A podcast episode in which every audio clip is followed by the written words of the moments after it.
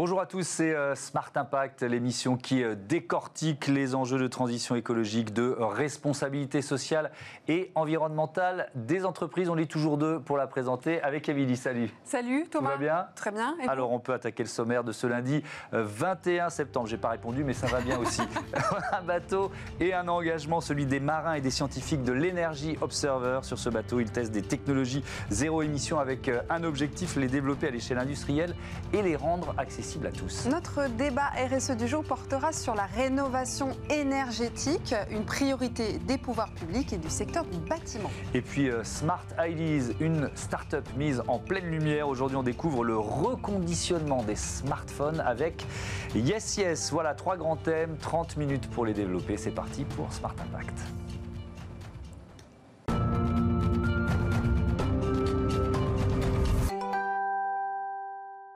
Bonjour Jérôme Delafosse. Bonjour. Bienvenue, euh, heureux de vous accueillir. Vous êtes chef d'expédition sur ce navire, Energy Observer, et réalisateur de documentaires. D'ailleurs, la saison 2 de votre série euh, Energy Observer, l'Odyssée pour le futur, euh, sera diffusée ce mercredi, le 23, et le 30 septembre prochain sur Planète Plus, et c'est aussi visible sur MyCanal. Bon, on, va, on va détailler ce doc, c'est la mission qui va avec, mais d'abord, il faut décrire ce bateau. Il ressemble à quoi l'Energy Observer? Oh là là, Energy Observer, c'est vraiment un bateau très atypique. Hein, c'est un grand catamaran qui a été entièrement reconditionné, hein, qui est un, catamaran de légende qui appartenait à Sir Peter Blake, donc vraiment la légende de la voile des années 90. Et nous, on a récupéré ce bateau et on, a, on en a fait un, un vrai navire du futur euh, donc qui fonctionne euh, en autonomie complète grâce aux énergies renouvelables et à l'hydrogène. Donc c'est un navire qui fonctionne euh, avec des panneaux solaires, qui utilise le vent aussi. Mhm. Et puis la grande particularité, c'est qu'on produit de l'hydrogène à partir de l'eau de mer, donc vraiment en cassant les molécules d'eau.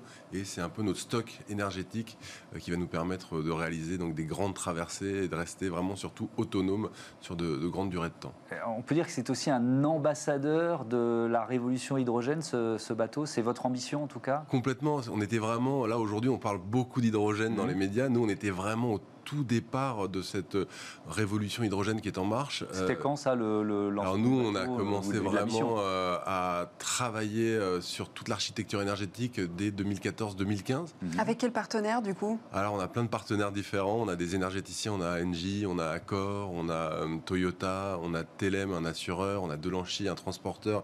Et c'est aussi toute la beauté de ce projet, c'est qu'on arrive à réunir autour d'une telle aventure des acteurs très différents de la transition euh, énergétique, puisqu'elle se situe vraiment à tous les, dans tous les domaines. Et on a aussi un, grand, euh, euh, c'est difficile de tous les citer, mais un des plus grands armateurs qui est CMA-CGM, mhm. qui nous a rejoint, et je trouve que c'est très porteur d'espoir pour l'avenir. Donc c'est un projet écologique, on l'a compris, scientifique et industriel. Déjà, sur le bateau, il n'y a pas que des marins, il y a aussi des ingénieurs, des... c'est une drôle de bande, quoi. Voilà, c'est vraiment ça. On, a, on, est composé, on va dire, de, voilà, de, marins euh, au long cours. Euh, donc Victorien, le, capitaine et fondateur du projet d'ailleurs, euh, est un ancien coureur au large, mais officier de marine marchande également. Mhm.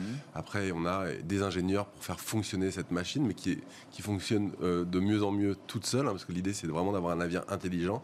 Et puis après, il y a la partie plus explorateur et média. Donc moi, je suis plus l'explorateur de la bande. Je, donne, je suis la boussole du, projet.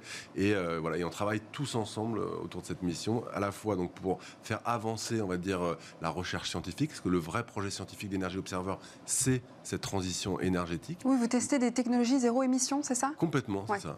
L'idée, c'est vraiment de, voilà, de pouvoir être autonome, et on l'a prouvé à de nombreuses reprises à travers plusieurs euh, gros challenges qu'on s'est fixés. Bah, justement, on peut avoir un, ou deux exemples voilà, de ces technologies qui peut-être vont, vont, arriver chez nous un jour ou l'autre, parce que c'est l'objectif. Vu vos partenaires, manifestement, il y a un objectif industriel derrière. Complètement. Bah, en fait, ce qui est intéressant, c'est que Energy Observer, donc c'est un navire vraiment qui est autonome, mais si vous prenez chaque brique technologique, finalement, elle peut être euh, installée à terre à l'échelle d'une maison, d'un quartier, d'une mmh. ville. Donc l'hydrogène, c'est évidemment une solution d'avenir, puisque c'est l'élément le plus abondant dans l'univers aujourd'hui. On sait que même sur les batteries, alors il y a des nouvelles technologies de batteries au sodium qui sont en, développement, mais aujourd'hui on sait qu'on a un problème de finitude de la ressource, mmh. alors que l'hydrogène, vous là, on se parle, on est fait à 80% d'eau, donc d'hydrogène, et c'est c'est vraiment une, une, molécule inépuisable. Mmh. Et donc vous la... Essayons de comprendre la, technique. On est, on est sur le bateau, vous faites quoi? Vous puisez l'eau de mer, vous la, vous la fracturez Comment exactement. ça marche? Donc on, a, on utilise les énergies renouvelables, parce que nous ce qu'on produit c'est de l'hydrogène vert. Aujourd'hui, juste pour avoir une idée, 95%, mmh. de l'hydrogène que vous trouvez sur le marché, c'est de l'hydrogène qui est issu des énergies fossiles. Nous, on travaille vraiment sur cette question d'hydrogène vert. Donc nous, ce qu'on fait, c'est qu'on utilise les énergies renouvelables euh, qui sont produites à partir euh, de, nos panneaux solaires, par exemple, et on va envoyer ça dans un système de production d'hydrogène. C'est-à-dire qu'on va euh, pomper l'eau de mer, la désaliniser, la purifier ensuite, comme de l'eau déminéralisée d'un phare passé. Mmh. Et ensuite, on va grâce à un électrolyseur, casser cette molécule d'eau. On va avoir d'un côté donc l'oxygène, de l'autre côté l'hydrogène, et nous on va pomper l'hydrogène, on va la compresser, on va le compresser et on va le stocker à 350 bars dans des grosses bouteilles comme des bouteilles de plongée. Mais tout ça, ça tient dans un bateau? Parce que Oui, oui mais c'est même beaucoup plus léger que des batteries. Si on avait des batteries, par exemple, on aurait, on pèserait 20 tonnes de plus. Et aujourd'hui, cet hydrogène donc, qui est stocké sous, donc, sous forme gazeuse à haute pression dans le bateau, dès qu'on a besoin d'énergie, c'est-à-dire euh, quand il n'y a plus de vent, plus de soleil, et qu'on est arrivé un peu au bout de notre pack batterie qui est vraiment très léger, voilà, et bien là on peut justement, on utilise donc notre pile à combustible hein, qui est vraiment l'élément central euh, de l'hydrogène, c'est-à-dire qu'on va envoyer cet hydrogène dans la pile à combustible qui va être restitué sous forme d'électricité mhm. et ça va n'émettre euh, que de l'eau. Il faut qu'il y ait forcément du soleil, du coup, puisque vous fonctionnez avec l'énergie solaire. Sinon, le système ne fonctionne pas. Vous n'avez pas assez d'énergie. Oui, ouais, ça c'est vraiment, ça a été, ça fait partie des gros challenges. C'est-à-dire que on a fait là, on a récemment traversé l'Atlantique et, pas mal navigué dans toute la zone Caraïbe, où là, on n'a vraiment eu aucun problème. En revanche, et ça c'est l'objet de la série euh, documentaire, on est, euh, on est parti en Europe du Nord et on a décidé de réaliser un grand challenge qui était de rejoindre l'Arctique grâce euh, aux énergies renouvelables, de faire ce premier voyage. Hmm. Donc on est parti de Saint-Pétersbourg jusqu'au Spitzberg à Longyearbyen.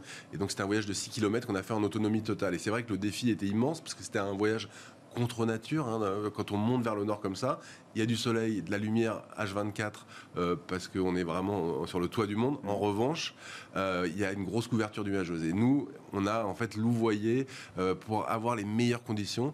Et on dit souvent qu'on essaye d'ouvrir une nouvelle route maritime. On connaît celle de Christophe Colomb, le ruban bleu, mhm. la route du shipping, des gros cargos. Et nous, on ouvre un peu la route des énergies renouvelables. Justement, hein. on va regarder un, extrait, Thomas. Bah Allons-y. Mais ça se passe plutôt dans les Caraïbes. Hein. On, est, on, est, on est dans une zone beaucoup plus chaude. Vous allez Énergie Observer, l'Odyssée du futur, saison 2.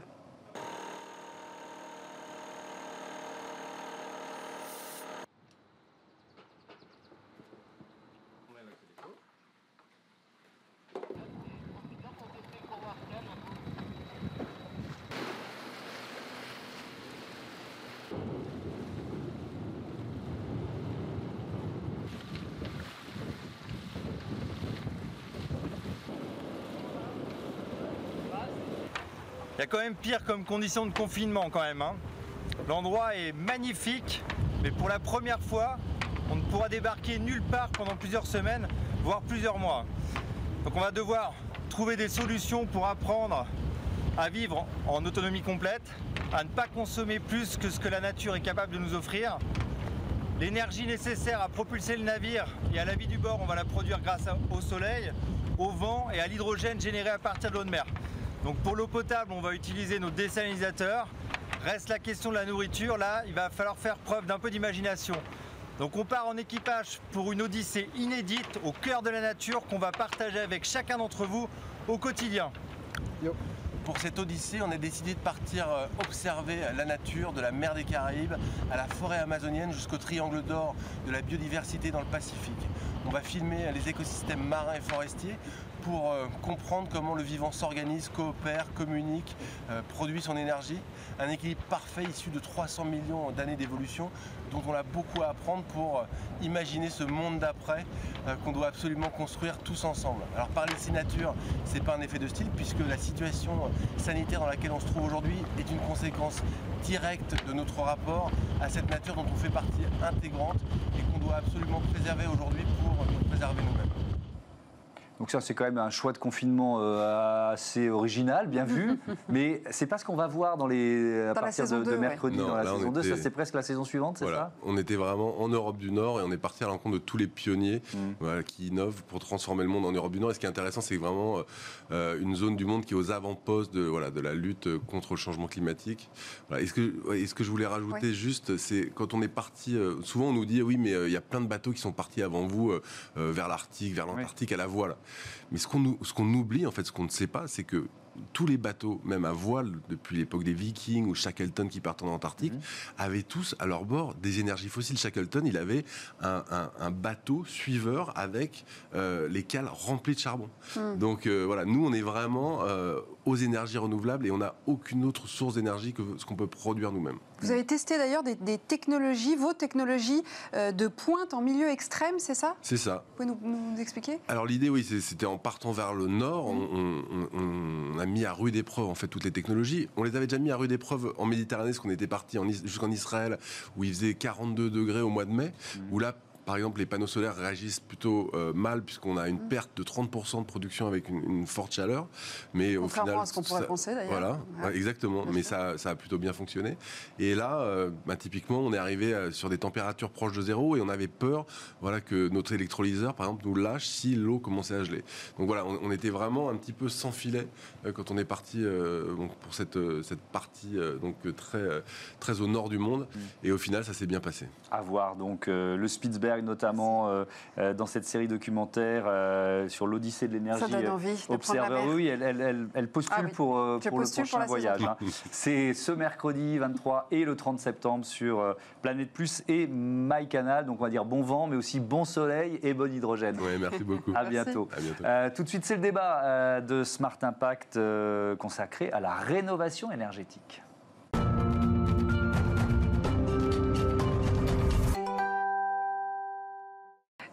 Allons parler de rénovation énergétique tout de suite avec nos deux invités. Laure Ferrand, en charge de l'efficacité énergétique et l'optimisation du bâtiment chez Longevity Partners. Bonjour. Bienvenue à vous. Et Patrick Nossan, président de Certivea, société spécialisée euh, dans les certifications, labels, évaluation et formation. Bonjour à vous également. On était justement en train de se dire que c'était un sujet assez euh, complexe, hein, réno- la rénovation énergétique, pardon, Euh, notamment avec le plan de relance, on, va le voir. Euh, C'est du coup une priorité hein, du, plan de relance, euh, puisque sur les 100 milliards d'euros euh, du plan de relance, 7 euh, milliards sont mobilisés pour la rénovation énergétique des bâtiments, dont 2 sont réservés aux ménages via la prime, ma prime rénove.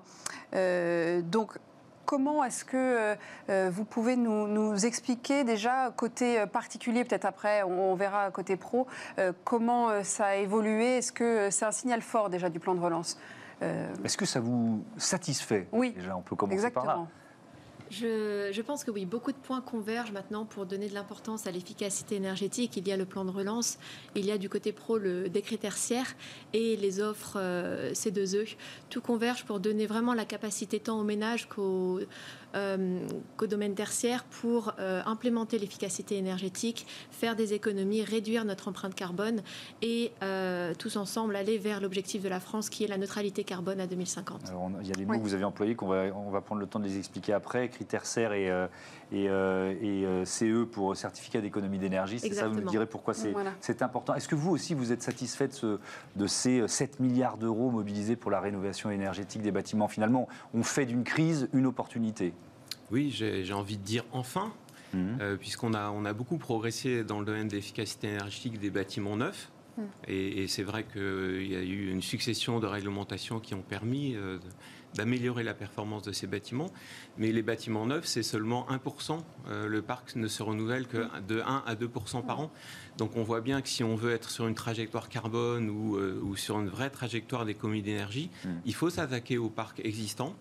Et pour ça, on a des, des solutions techniques, mais il manquait le, le coup de pouce vraiment Impulsion. important, un signal très très fort pour l'ensemble des professionnels, à la fois des professionnels bien sûr du, bâtiment qui vont faire les rénovations, mais surtout tous les ménages et les chefs d'entreprise euh, qui, je l'espère, vont se décider à, faire rénover leur bâtiment. Pour remédier aux passoires thermiques, hein, c'est ça.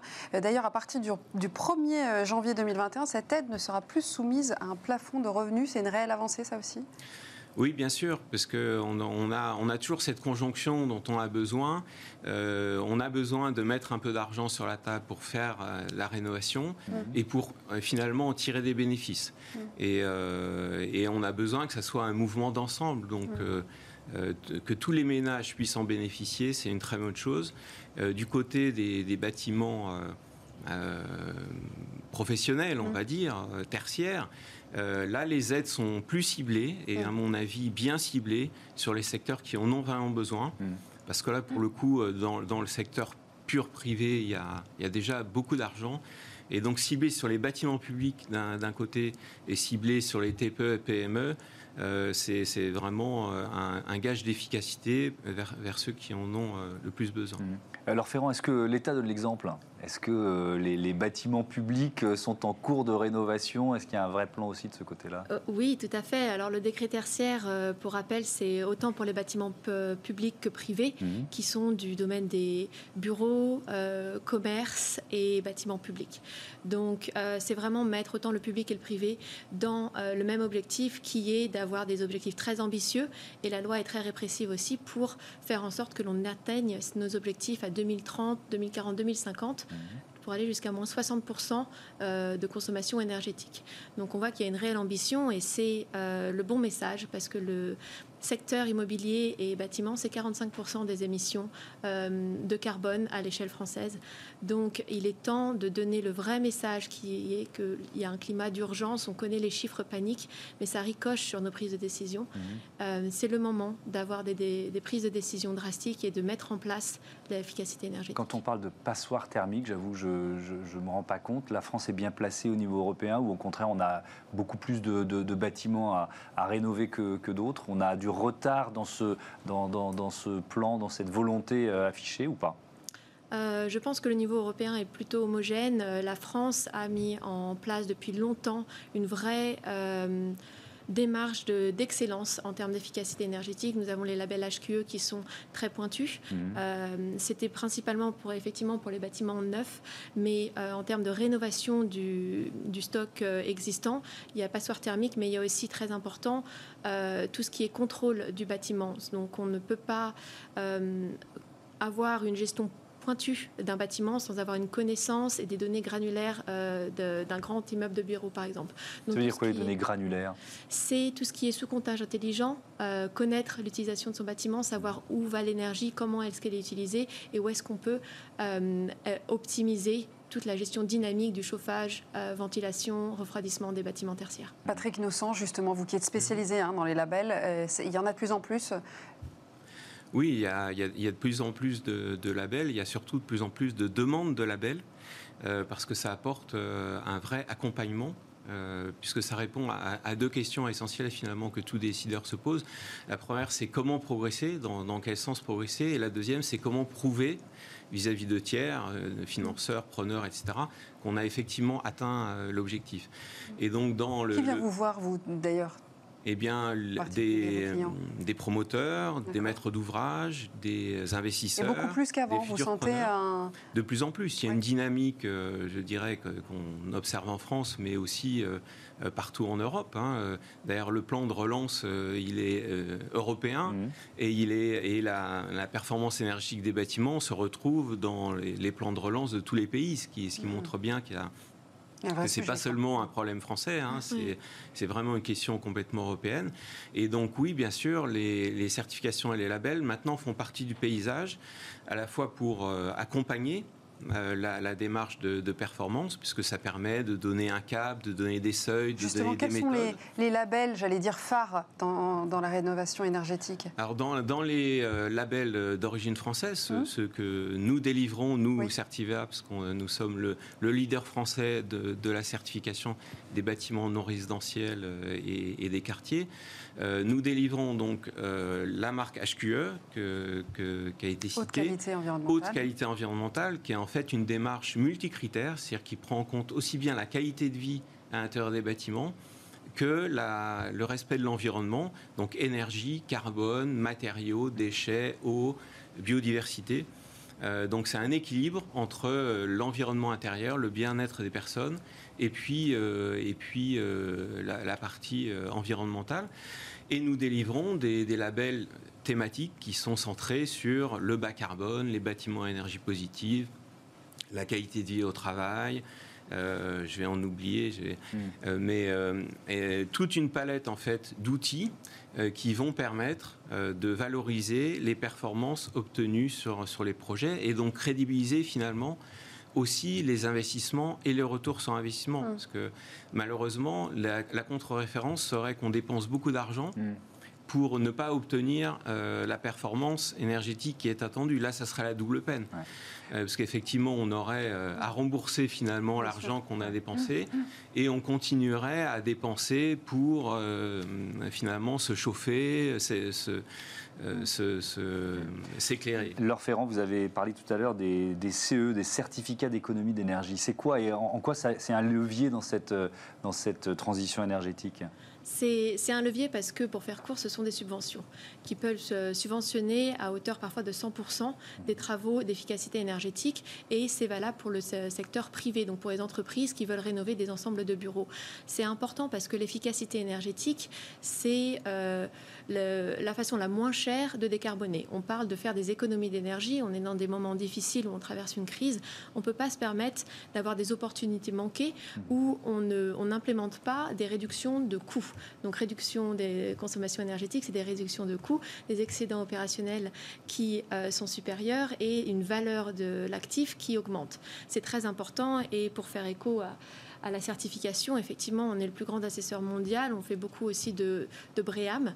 Euh, et on voit. Ça veut dire quoi ça? C'est quoi BREAM BREAM, c'est un, label international mhm. euh, similaire à HQE, donc ça permet d'adresser toutes les thématiques euh, RSE. Donc on a la composante énergie, déchets, matériaux, biodiversité, et ça permet vraiment. C'est un outil non pas comme une certification avec une fin en, soi, mhm. c'est vraiment un outil stratégique de gestion holistique de, de parc immobilier. Donc pour les grandes foncières. Que vous utilisez, vous, pour vos clients Exactement, que l'on met en place pour euh, des grandes foncières. Parce qu'on ne peut pas se euh, revendiquer euh, faire de la RSE et mettre la RSE en avant sans mesurer sa performance quand on est, par exemple, une grande foncière et mettre en place des outils de gestion, d'amélioration de cette performance énergétique. Alors on parle de labels, on parle d'outils de, qui permettent d'obtenir mmh. des subventions. Est-ce qu'on n'est est, qu'on n'est pas dans une complexité administrative? Est-ce qu'il n'y a pas trop de labels, trop. Est-ce qu'il ne faut pas donner un peu de, simplification là aussi? On parle souvent du millefeuille administratif dans ce pays. Est-ce que vous y êtes confronté vous aussi? Alors, euh, nous faisons notre job, nous, de simplification euh, mm. dans les familles de labels que nous gérons, mais euh, comme on l'a dit, il y a aussi de la concurrence des labels entre mm. BRIM, HQE et d'autres que je ne citerai pas, autres labels anglo-saxons. comme on travaille dans, le monde entier, nous aussi, il y a des labels de, toute origine. Mm. Et c'est bien parce que ça, permet à chacun de trouver le label qui correspond aussi à sa stratégie et à ce que ce qu'on veut faire. Mais ils ne sont pas forcément tous aussi exigeants. Alors, ils ne sont pas tous aussi exigeants, hmm. et donc ça arrange certains qu'on ne soit pas très exigeant. Donc, euh, c'est vrai qu'on essaye aussi de faire la pédagogie euh, des investisseurs et des preneurs. Euh, il faut savoir lire l'étiquette, et c'est ça peut-être qui fait un peu la complexité. voilà, il y, y, a des labels qui sont plus reconnus effectivement euh, par leur euh, côté marketing et d'autres qui sont plus reconnus pour leur côté exigentiel. Euh, nous sommes une filiale du Centre scientifique et technique du bâtiment, donc on est reconnu plutôt pour le côté exigentiel et sérieux de, nos labels. Donc il y, a, effectivement ça qui est en ligne de compte, mais je crois que ce qu'il faut retenir, c'est vraiment que c'est la dynamique que l'ensemble de ces labels, et là pour le coup tout le monde va dans le même sens, mmh. essaye de créer on a besoin effectivement de, lisibilité. Et donc les labels, quels qu'ils soient, euh, donnent des objectifs qui sont clairs. il y a des professionnels qui du coup se forment mm. sur ces différents labels et qui peuvent accompagner les clients dans, leur démarche. Et puis à la fin, cerise sur le gâteau, puisque la certification à la labellisation, c'est pas une fin en soi, euh, c'est euh, vraiment la récompense. Et, donc une attestation crédible que la performance est effectivement. Et une reconnaissance. Merci, beaucoup. Merci, à, tous les deux. On passe À la bonne idée du jour, Smart Ideas.